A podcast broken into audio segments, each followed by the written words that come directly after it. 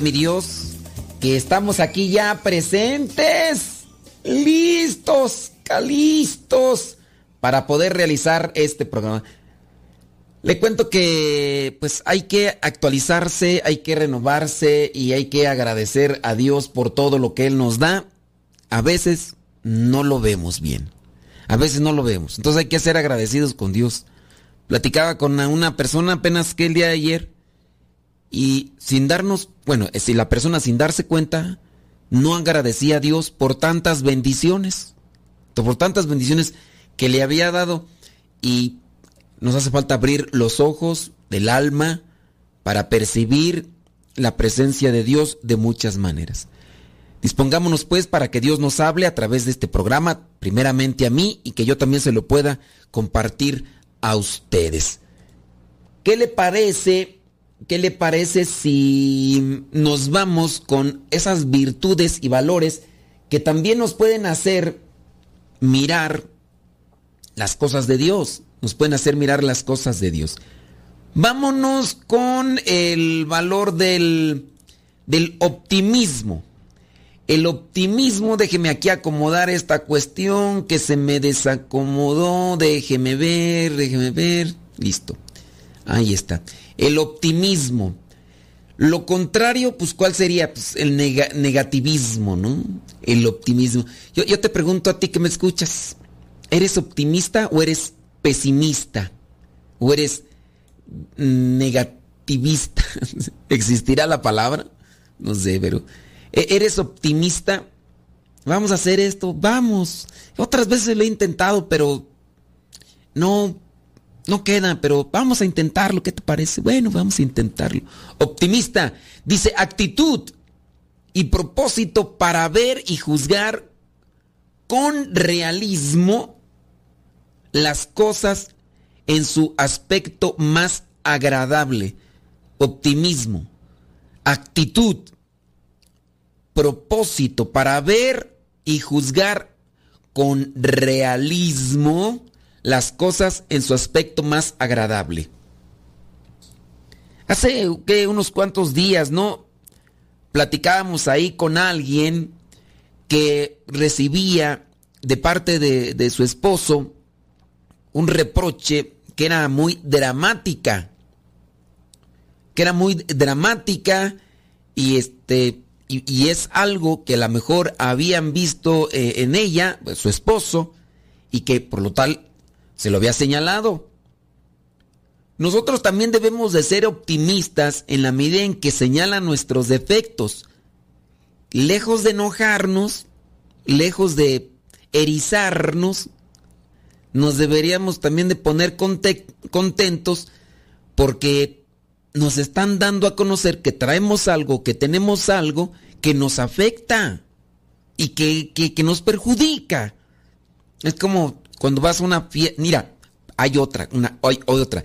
A esta persona que nos escucha regularmente, pues su esposo le decía que era bien dramática, que era bien dramática. Y después medio lo comprobamos solamente con una expresión que dijo.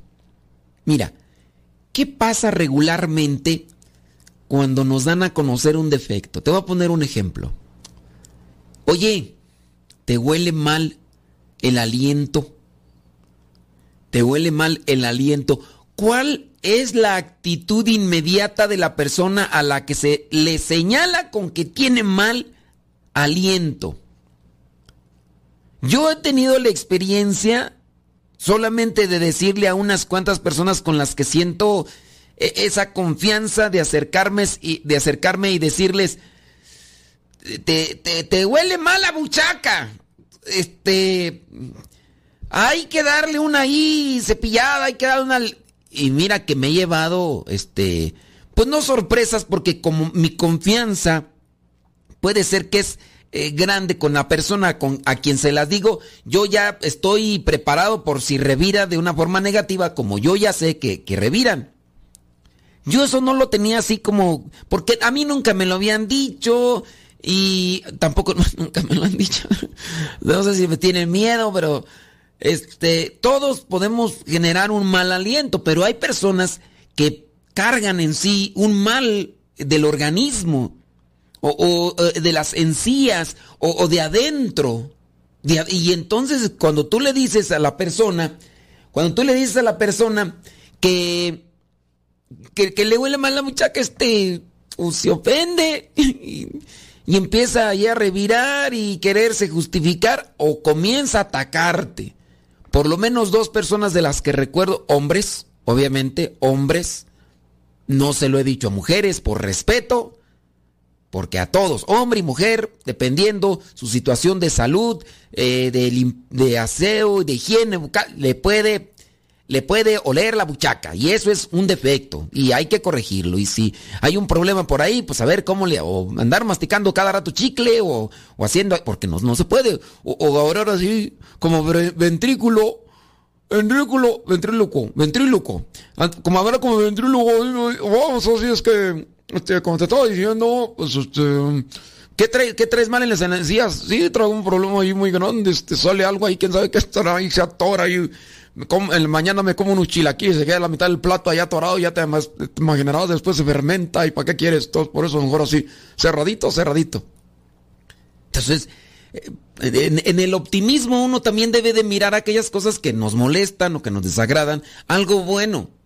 Entonces, actitud, actitud, propósito para ver y juzgar con realismo las cosas en su aspecto más agradable pues este, una persona, por ejemplo, me escribió hace un tiempo, decía que pues ya no sabía qué hacer porque su esposo era tartamudo y que su esposo estaba en la depresión porque le hacían burla o burling porque era tartamudo y pues que se enojaba. Le dije, mira, si, si tiene ese problema de ser tartamudo, ten presente que no nunca vas a dejar de escuchar ese tipo de insinuaciones, referencias eh, directas o indirectas y que te van a hacer sentir mal. Tú, ustedes, o de su caso, tienes que decirle a tu esposo que trate de ver la situación con optimismo. Si se puede operar, si va a terapias o tiene que hacer algo o, agarrarse de broma él mismo. Porque eso nunca, nunca, no a encontrar así alguien. va a ser muy... No, es imposible, no, es, es imposible que alguien en la vida le diga algo con relación a eso. Eh, eh, si tú llamas un defecto de, ser tartamudo, pues, pues ¿qué quieres? Pues míralo con, con, con, optimismo. No sé, a lo mejor hacer un poco de broma, ¿no? Por ejemplo, decir, ahora, ¿quién era tú el personaje aquel que era este tartamudo? Demóstenes. De, Demóstenes en Gato y su pandilla, que son de las caricaturas que yo miré cuando era chilpayate. Eh, ¿cómo, ¿cómo, te llamas? Me, me, llamo de Demóstenes, aunque no se llame Demóstenes, pero los que sean de aquella edad y que conozcan eh, la caricatura, esta que no funcionó en Estados Unidos, pero en México sí, de Gato y su pandilla, este, agarrarán la referencia. Nah, no es cierto, no me llamo Demóstenes, me llamo este Pichirilo, o Anacleto, o este Tilirico, o Panfleto, lo que sea, ¿no? Entonces también tiene que ver las cosas con optimismo. Estás gordito pues mira las cosas con optimismo. Estás flaco, pues mira, ¿cómo te dicen? Eh, cálmate, lombriz de agua puerca. sí, pero no de tu charco, no de tu charco. No sé, pues uno tiene que también agarrar qué, defecto tenemos. Eh, yo, ya, por eso yo, ¿qué defecto tengo? Pues que estoy Federico, entonces yo agarro eso para, pues, también para yo me lo digo a mí mismo para que no me lo estén diciendo los demás y que me, que me hagan sentir mal. Digo, pues es algo que es inevitable, dijo Thanos. O sea, eh, hay que verlo con optimismo. Eh, que parecemos tablas, nada por aquí, nada por allá. Este, ¿qué defecto tenemos?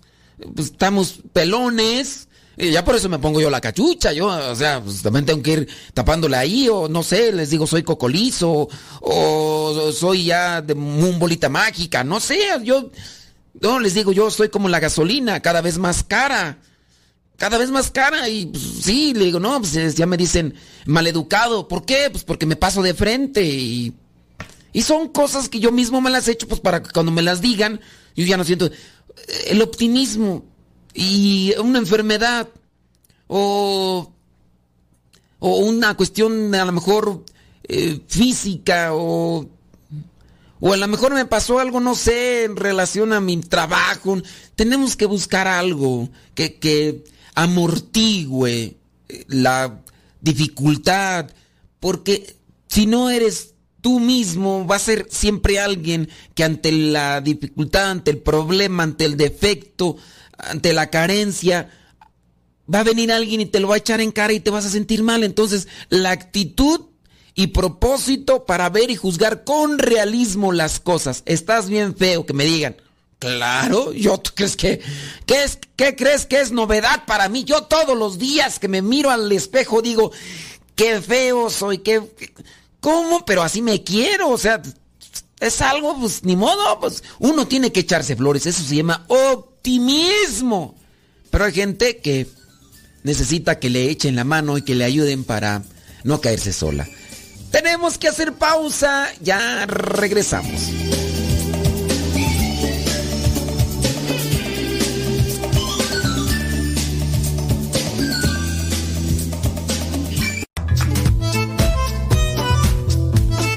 Si tienes preguntas para el programa, ve a la página de Facebook programa Evangelizar sin tregua. Y ahí déjanos tu pregunta y también ten paciencia para que podamos responder. Recuerda, la página se llama Evangelizar sin tregua. Programa Evangelizar sin tregua. Así se llama la página, programa Evangelizar sin tregua. Y ahí déjanos tu pregunta y vamos a responderte aquí en el programa.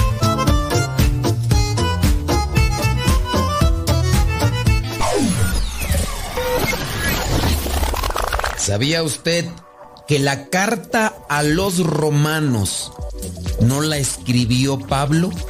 La escribió Tercio. Pablo, San Pablo, solamente la dictó. Si tú quieres comprobarlo, tienes que revisar Romanos capítulo 16, versículo 22.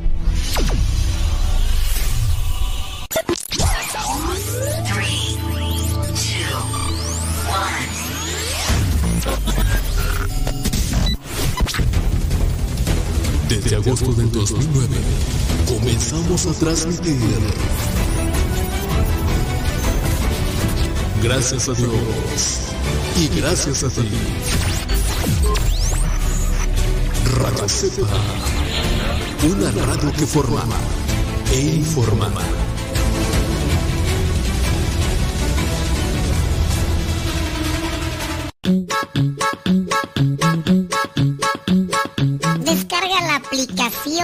Radio Cepa y síguenos en las redes sociales. Radio Cepa, la aplicación, te aseguramos que no te vas a arrepentir. Descárgala en tu tableta o tu teléfono.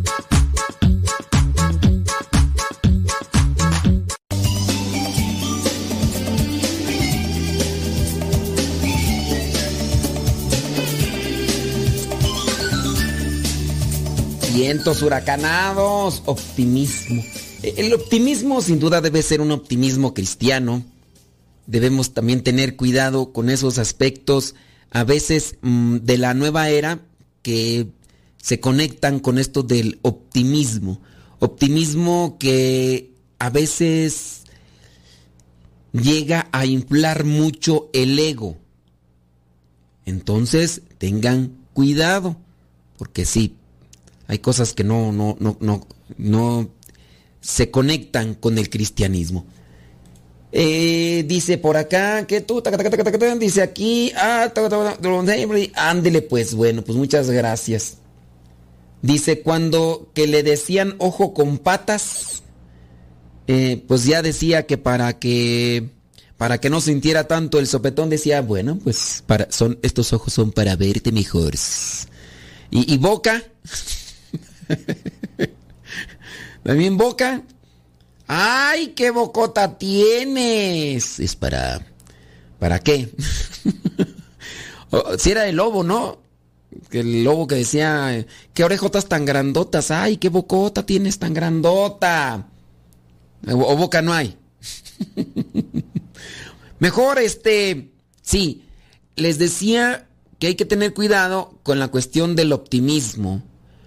Porque hay muchas personas que tienen una autoestima baja y al tener una autoestima baja buscan el recurso del optimismo o el positivismo, pero a veces lo buscan por medios o formas que lo único que hacen es inflar el ego. Y a veces se infla demasiado el ego, tanto que pues viene a suceder algo. Fíjense que eh, hay, una, hay una fábula de Esopo, Esopo, este de las fábulas, que habla sobre la envidia y dice que había un sapo, el sapo para querer cortejar a las ranas, se inflaba y se inflaba.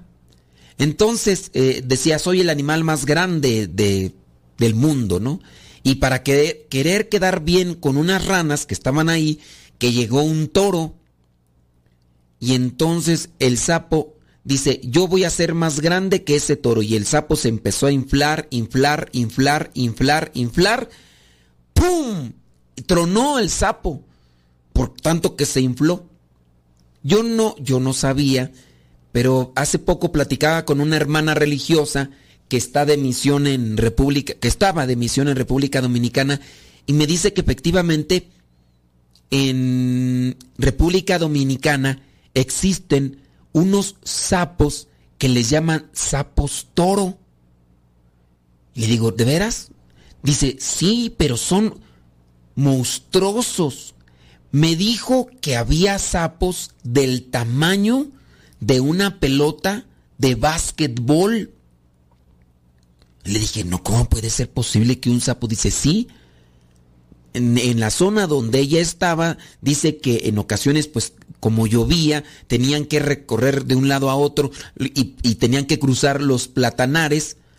Y entonces dice que como no había luces, a veces eh, topaban con estos sapos toro que son del tamaño de, de una pelota de básquetbol. Y lo dije, ¿en serio? Dice, y, lo, y la cuestión es de que cuando croan, no sé si se dice así, cuando le dicen "Cuac", pero se escucha feo y también asqueroso, pues ya te imaginarás así como se escucha. Y dicen pues que cuando llueve, y hay muchos, eh, bueno, en la zona donde ella estaba, y, tengo curiosidad de que me dijo ella esto, y tengo curiosidad de, de saber si existen, así que voy a buscar ahorita eh, esas, eh, esos sapos toro.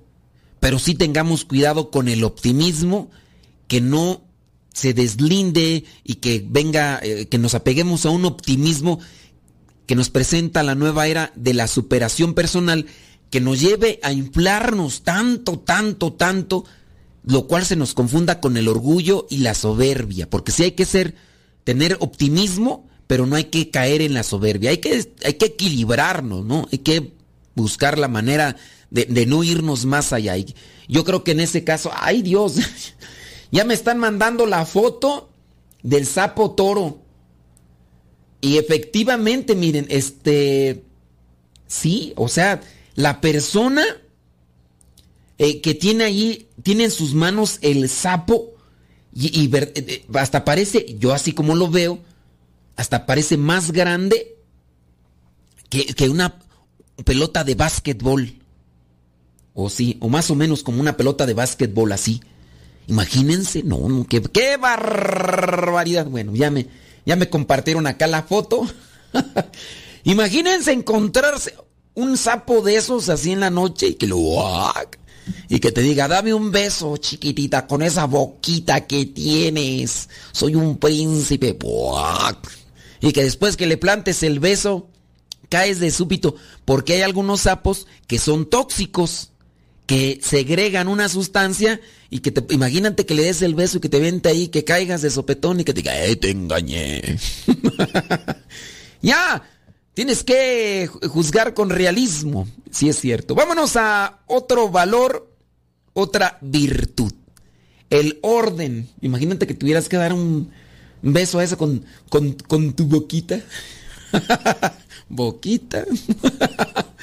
ya mero.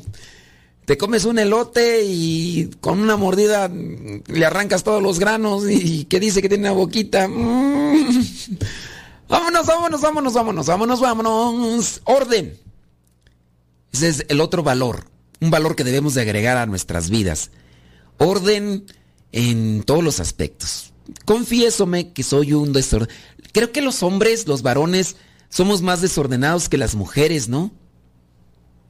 Y a veces cuando te encuentras un hombre demasiado, demasiado ordenado, dicen que a lo mejor tiene preferencia por el mismo sexo. Eso dicen, a mí no. Este, a mí no me digan, pero ¿será?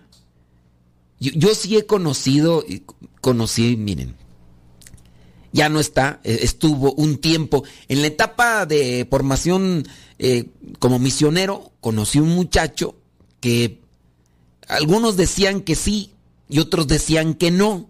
Yo no me quise meter a investigar, a comprobar si sí o no, pero lo que sí sabía era que el cuarto que le correspondía a este muchacho sí era bien ordenado. Entrabas tú limpiecito, arreglado todo, qué barbaridad.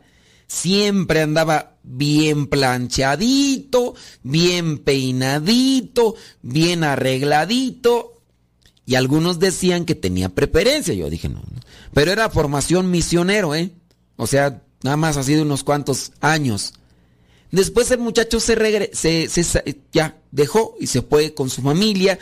Tiempo después, pues sí, ya este fue, se declaró y, y pues sí, o sea, se declaró y, y dije, ah, pues bueno, ya si se declaró, ahora sí ya. Y ah, pues con razón era muy, muy bien ordenado, limpio, respetuoso, no andaba ahí con sus exageraciones y nada. Pues dicen, no, yo soy como el ecoloco. Y si no saben quién es el ecoloco, pues bueno, investiguenle también ahí. Así como investigaron lo del sapo, investiguenle ahí este, quién es el ecoloco. Yo casi soy como el ec- ecoloco. O sea, me voy hasta un extremo yo. Ay, señor, perdóname, pero sí tengo. Mi, en mi corazón hay una intención de ser ordenado. Bueno, pero sí me ordeno para mis responsabilidades, eso sí. Trato de tener todo así ya más a ver mis responsabilidades, esto, esto y esto, y trato de cumplir. Y me ordeno en mis actividades. En otras cosas, no de limpieza y eso, sí me cuesta un montón. Eh, si ustedes miraran aquí el escritorio que tengo, tengo un regadero de cosas. Y yo digo, ¿para qué las acomodo si las estoy usando todo el tiempo? Pero por lo menos hay que tener una orden de ideas, jerarquizar ideas, priorizar en las ideas, que, que digamos, esto me toca, esto voy a hacer, esto es primero, esto es segundo, es eso sí. Porque puede ser que seas bien limpio, pero bien desobligado, bien desinteresado, y sí puedes decir, uy, esa persona es bien ordenada en cuestión de su cuarto y de su casa, pero... Y van a decir, no, pero pues también, bueno, pues trato, ¿no? De, de poner, pero sí, yo creo que tengo que aplicarme en este valor de la, del orden. Haciendo primero lo primero, dice la definición, y en el lugar que a cada cosa le corresponde. Bueno, en el acomodar las cosas que a cada cosa le corresponde, en eso sí fallo, pero trato de acomodar las cosas, ¿no? Pero sabiendo lo que se hace, se dicta, se obedece y se ejecuta. De ahí, no solamente debe ser en, el orden de ideas, de, mm, de, de comandos o en el orden de pensamientos, sino también en el obedecer y en el ejecutar. Lo contrario al orden, pues podría ser desorden, ¿no? Pues puede ser desorden Mm, o anarquía. Es que el que tiene orden obedece leyes. Y si no, es la anarquía. La anarquía es desobediencia total a reglas, eh, dictámenes, eh, comandos y demás. Esa es la anarquía de no, no tiene leyes, no tiene reglas. Pero como el tiempo ya también se nos terminó y queremos tener orden, vámonos a una pausa y ya regresamos.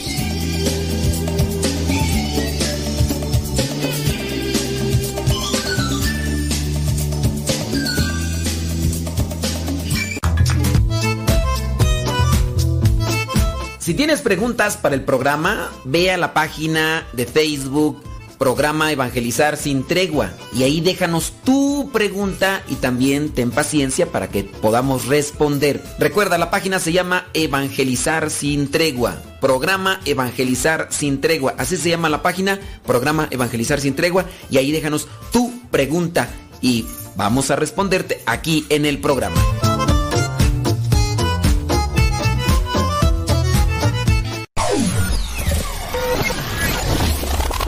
Ahí te va un dato irrelevante, pero a la vez interesante.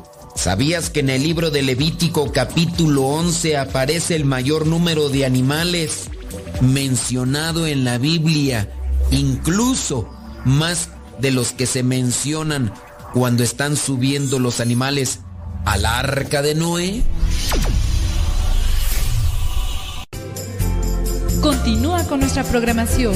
Estás en radiocepa.com, emisora católica de los misioneros servidores de la palabra.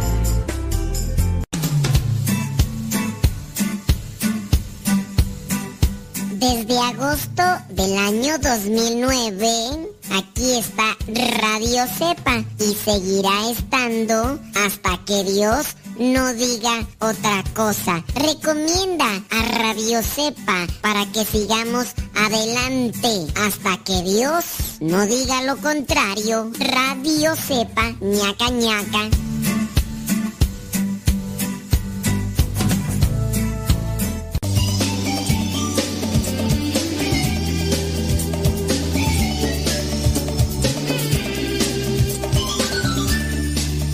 Lástima que esos sapos no se pueden comer, tú. Si se pudieran comer, no, hombre. Bueno, no sé en República Dominicana, ¿verdad? Pero en el caso de los mexicanos. Eh, Luis Armando me mandó una foto ahí de. de un conejo venado. pues eso sí no los había visto yo, ¿verdad? Dice of Jack Jack Loves of Wyoming. Entonces un conejo con cuernos.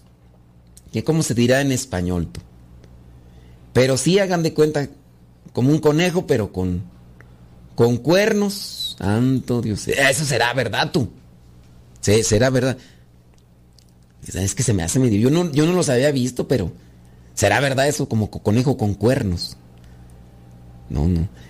Pero si, si, esas, si esos sapos fueran ranas, no, hombre, los de México ya los habían extinguido. Porque acá en México nos comemos las ranas. En México, ¿te imaginas una, un caldito de rana? De ancas de rana. De hecho, se come la pura anca de rana. De hecho, la cintura hacia abajo, la cabeza y eso no. se le quita incluso la panza, las vísceras y todo eso a la rana. Y las puras ancas, hay gente. Y de hecho, hay tamales de anca de rana. Pero te imaginas, este. Nada más pues porque dicen que la carne de sapo es tóxica. Si no, no, hombre, esos. Miren, acá en México, yo no sé en otros países, pero en México nosotros vamos adelantados muchos años. Algunos científicos dicen que la comida del futuro son los insectos. Y que dicen que los insectos tienen muchas proteínas. Algo tan asqueroso como una cucaracha que tiene un sabor desagradable, pero dicen que es rica en proteína y que esa es la comida del futuro. los insectos, llámese los chapulines o llámese la cucaracha, que es algo asqueroso porque pues, uno ve dónde anda y todo, pero dicen que son ricas en proteínas y hemos visto a este señor que no me acuerdo cómo se llama, el Ben Grills o el Beer Grills o quién sabe cómo se, este señor que anda en los bosques y y que se come desde serpientes hasta murciélagos y, y también cucarachas de esas que, que dice pues, tienen proteínas. En México, pues no, voy a hablar del arte culinario en, las cosas exóticas, pero en México, anca de rana, los gusanos de maguey, los huevecillos de hormiga, los famosos escamoles, que son los huevecillos de hormiga. Es como el caviar azteca. Son los caviares teotihuacanos. Eh, en el caso de los emperadores eh, de Teotihuacán, hablando de Moctezuma, hablando de... ¿Quién era el otro? Pues hay estos emperadores de aquellos tiempos tenían este tipo de comidas suculentas. Métete a investigar qué es el aguastle. El aguastle son los huevecillos de zancudo del lago. Acuérdate, hay diferentes tipos de zancudo o mosco, como le llamen ustedes ahí en su rancho. Bueno, pues esos dejan sus larvas en el, en el agua, pero están los zancudos de, de lago, de agua, y dejan sus larvas, que son huevecillos. Pues acá en México se agarran esos huevecillos de zancudo, los agarran y los preparan con huevo y hacen una tortita así, con huevo y esos huevecillos de zancudo. Chulada, a mí me gustó. A mí me gustó. Yo no sabía qué era.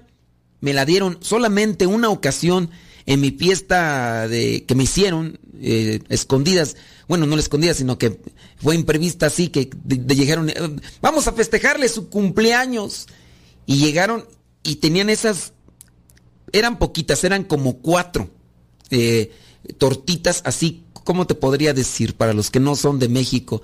los que conocen las tortitas de camarón, haz de cuenta, no sé, es que no sé. Ah, imagínate, imagínate una carne de para hamburguesa, pero más pequeñita y redondita. Eso le llamamos nosotros gorditas.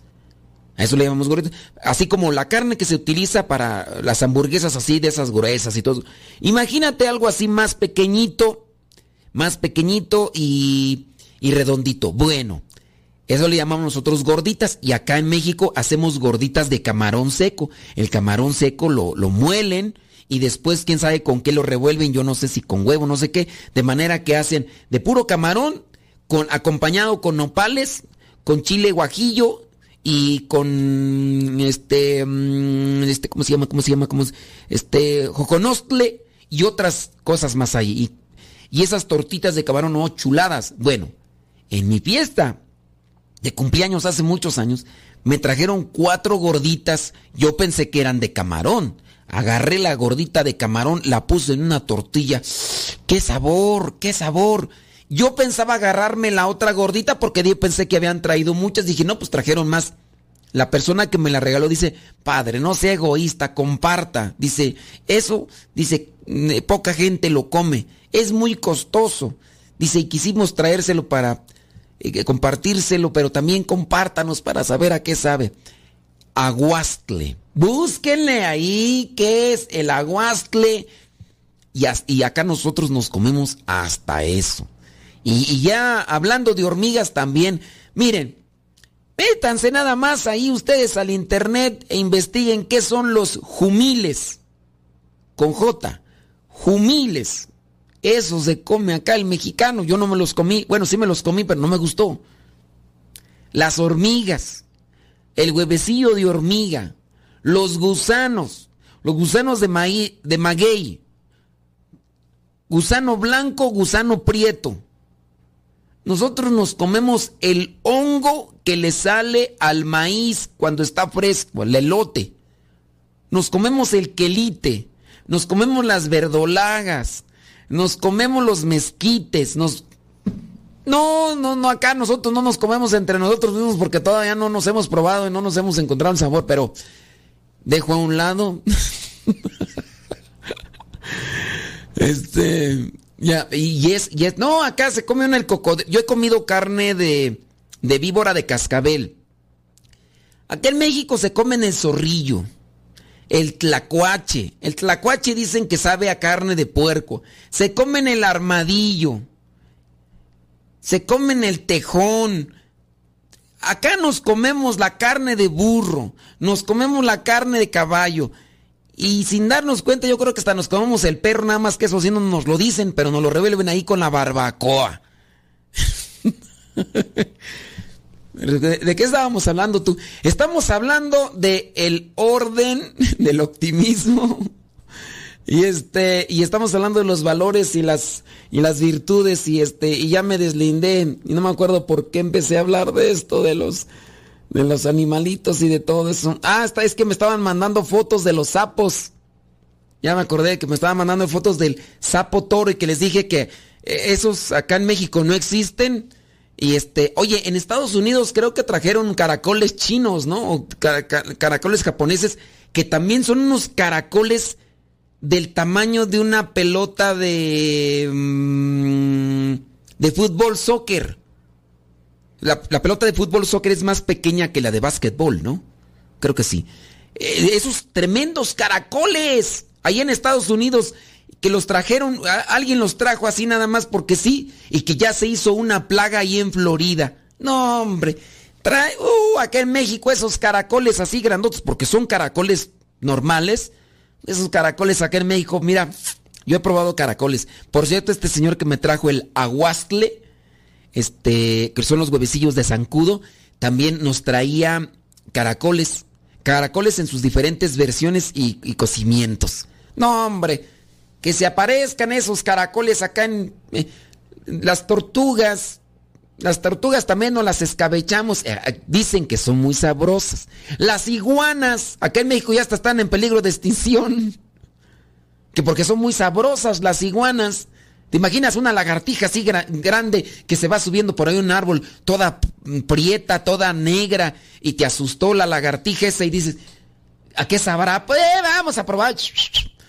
Las serpientes, te digo que nos las comemos acá. Y yo cuando comí la víbora de cascabel, eh, a, mí, a mí se me gustó. Mi mamá se la estaba comiendo porque además es cara la víbora de cascabel, pero mi mamá se la estaba comiendo por una cuestión medicinal y me dice, ¿quieres probar? Le dije, échamelo. Y, la carnita sí, ya era carne seca, ahí quemadita ahí en el, eh, era asada, en el, en el, en, la parrilla ahí, en, el fuego, ahí directamente del estufa así con todo. Y yo, yo me acuerdo que me la comí y me gustó, así con, con ganas. Si me traen a mí un pedazo de víbora de cascabel y me dicen, es víbora de cascabel, mira, te la comes así como asadita y todo, yo, yo me la, porque yo sí le entro. Me he comido los chapulines, me he comido los, eh, los, los jumiles. Búsquenle qué son jumiles. Los chinicuiles. Ah, qué sabroso los chinicuiles. Oye, ya, perdóneme, perdóneme. Ya me pido una disculpa pública. Me fui hablando de cosas que no traen provecho, que no traen sustancia espiritual. El tiempo ya se nos fue. Tenemos que hacer una, una pausa. Una pausa. Vámonos una pausa y ahorita regresamos. Perdón, perdón.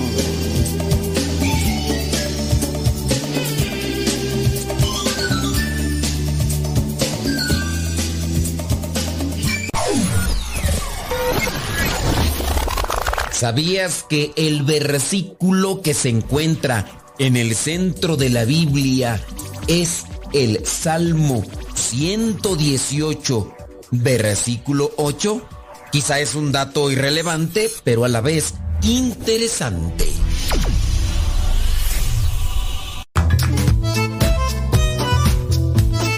Si tienes preguntas para el programa, ve a la página de Facebook programa Evangelizar sin tregua y ahí déjanos tu pregunta y también ten paciencia para que podamos responder. Recuerda, la página se llama Evangelizar sin tregua. Programa Evangelizar sin tregua. Así se llama la página, programa Evangelizar sin tregua y ahí déjanos tu pregunta y vamos a responderte aquí en el programa.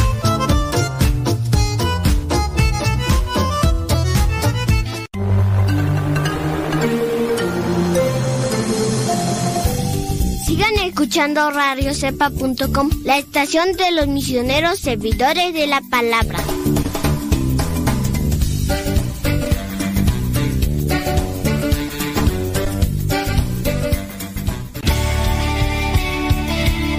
Padre muerto. Hola, aquí estoy. ¿Me escuchas? No. Yo sé, te escucha, no. Adiós. Adiós.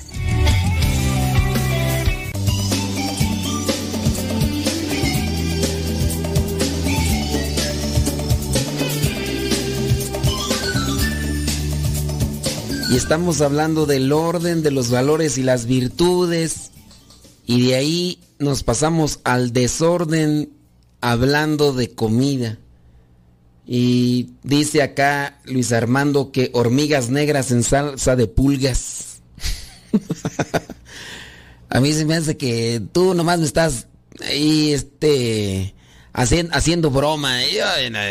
Pero acá en México sí, de verdad, en México se come, algunas personas se comen las hormigas, hormiga roja, hormiga grande, obviamente, y el huevecillo de, de hormigas que les digo además es muy caro, se llama escamol. Margarita, una ocasión que vino por acá, eh, le dijimos que probar, no sé si le gustó, escamoles huevecillos de hormiga con mantequilla y epazote. Vámonos con otra virtud, vámonos con otra virtud para ya no mm, entrar en desorden. Otra virtud, una virtud de la cual ya hemos hablado nosotros no, hemos hecho incluso programas completos, es la virtud de la paciencia. La paciencia teniendo que padecer o soportar algo sin alterarse, eso es la paciencia. Sabiendo esperar, aunque sea pesado o minucioso. Hay gente pasiva y hay gente paciente. Gente pasiva, sí, lenta, es muy pasivo, no se mueve, le piden algo y tarda horas. Em, y hay gente paciente. La paciencia se llega a calibrar bien donde hay actitud ante lo ante la, la estación difícil. Tú sabes que una persona es paciente o que practica la paciencia cuando hay una dificultad y la persona no se desespera. He estado hace unos días en un estado de la República Mexicana que se llama Veracruz. En Veracruz es zona tropical, cálida. Yo no, no me gusta el clima caluroso y, de, por sí, de por sí no es que hiciera tanto calor como a lo mejor muchos de ustedes lo están padeciendo en este momento por el lugar donde viven. Eh, estaba por ahí mirando un documental que en una parte de Sonora, Estado de México, en un estado de la República Mexicana, en un estado de la República Mexicana, hablando de Sonora, en alguna parte de Sonora se llegan a alcanzar temperaturas de 50 grados centígrados. Tú, si es que manejas la temperatura a grados Fahrenheit, haz la conversión para que veas más o menos de, de qué estamos hablando. 50 grados centígrados. Pero en el documental se hablaba de una parte de Arizona en el desierto donde se podía alcanzar los 80 grados eh, centígrados. 80 grados centígrados. Y en este caso eh, hablaban de las personas que vivían en, el, en, en Sonora, México, donde se alcanzaban 50 grados centígrados de temperatura. Había pocas personas, pero sí, sí vivían. Tremenda paciencia y también, sin duda, equilibrio para poder vivir en ese tipo de temperaturas.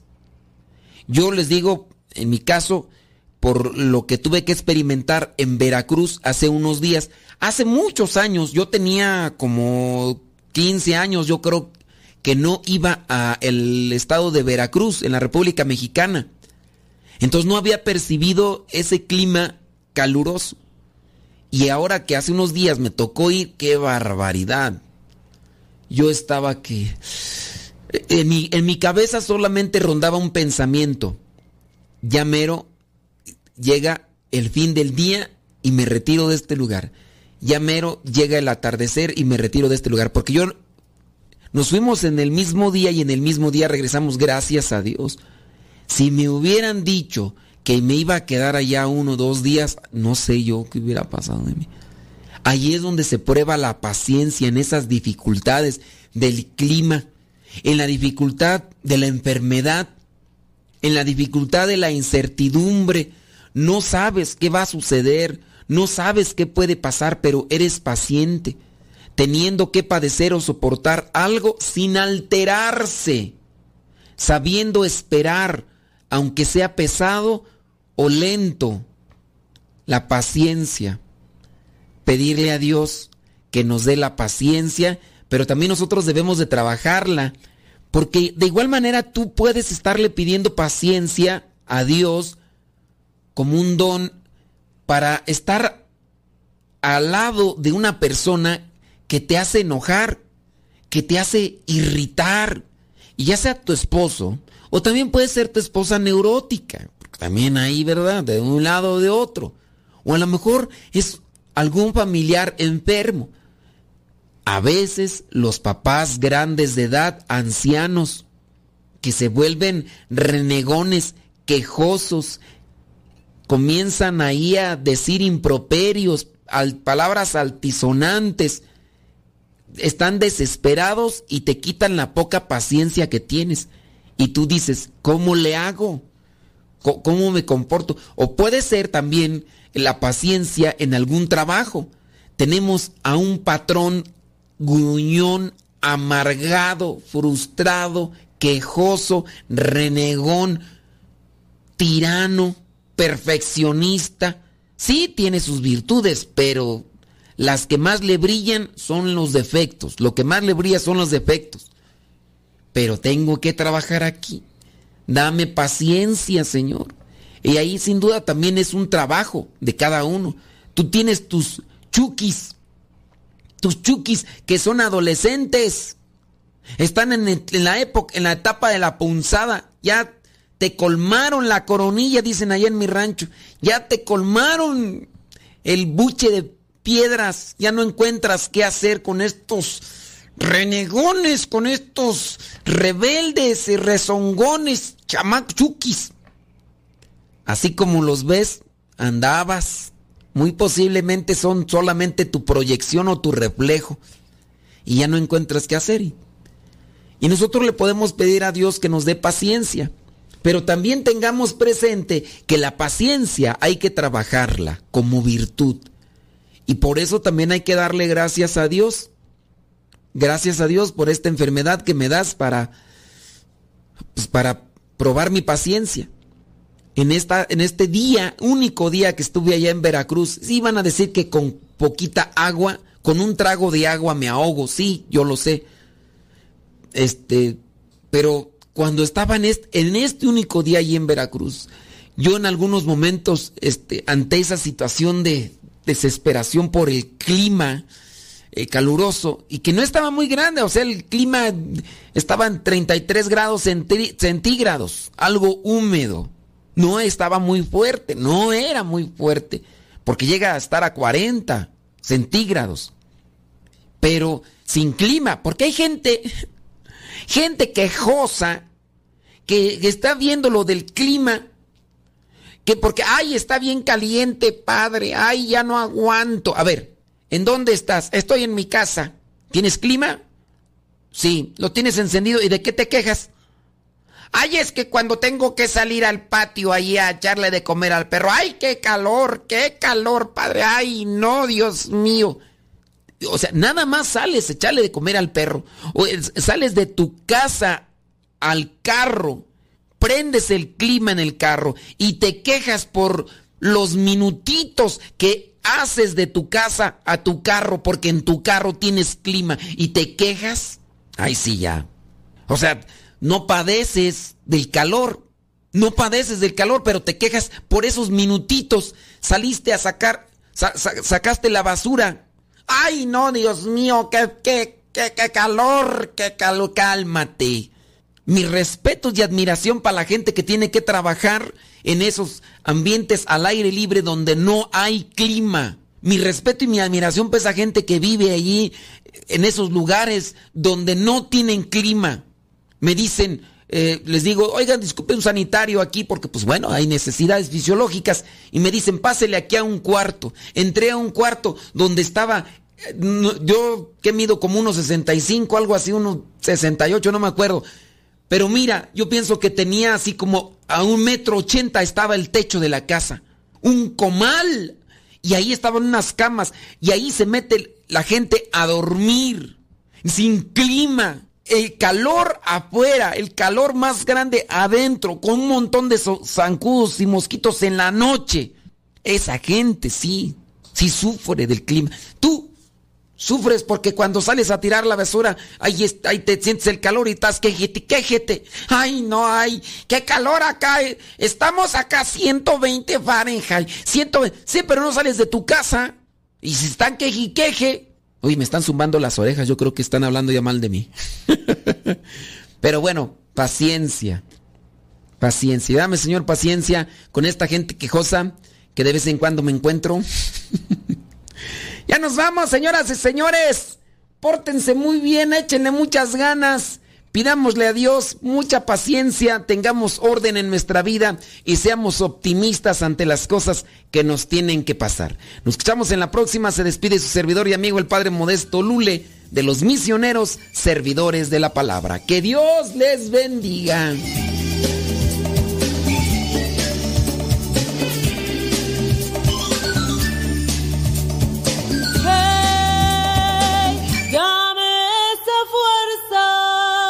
La fuerza que me lleva al cielo, esa fuerza que está en ti.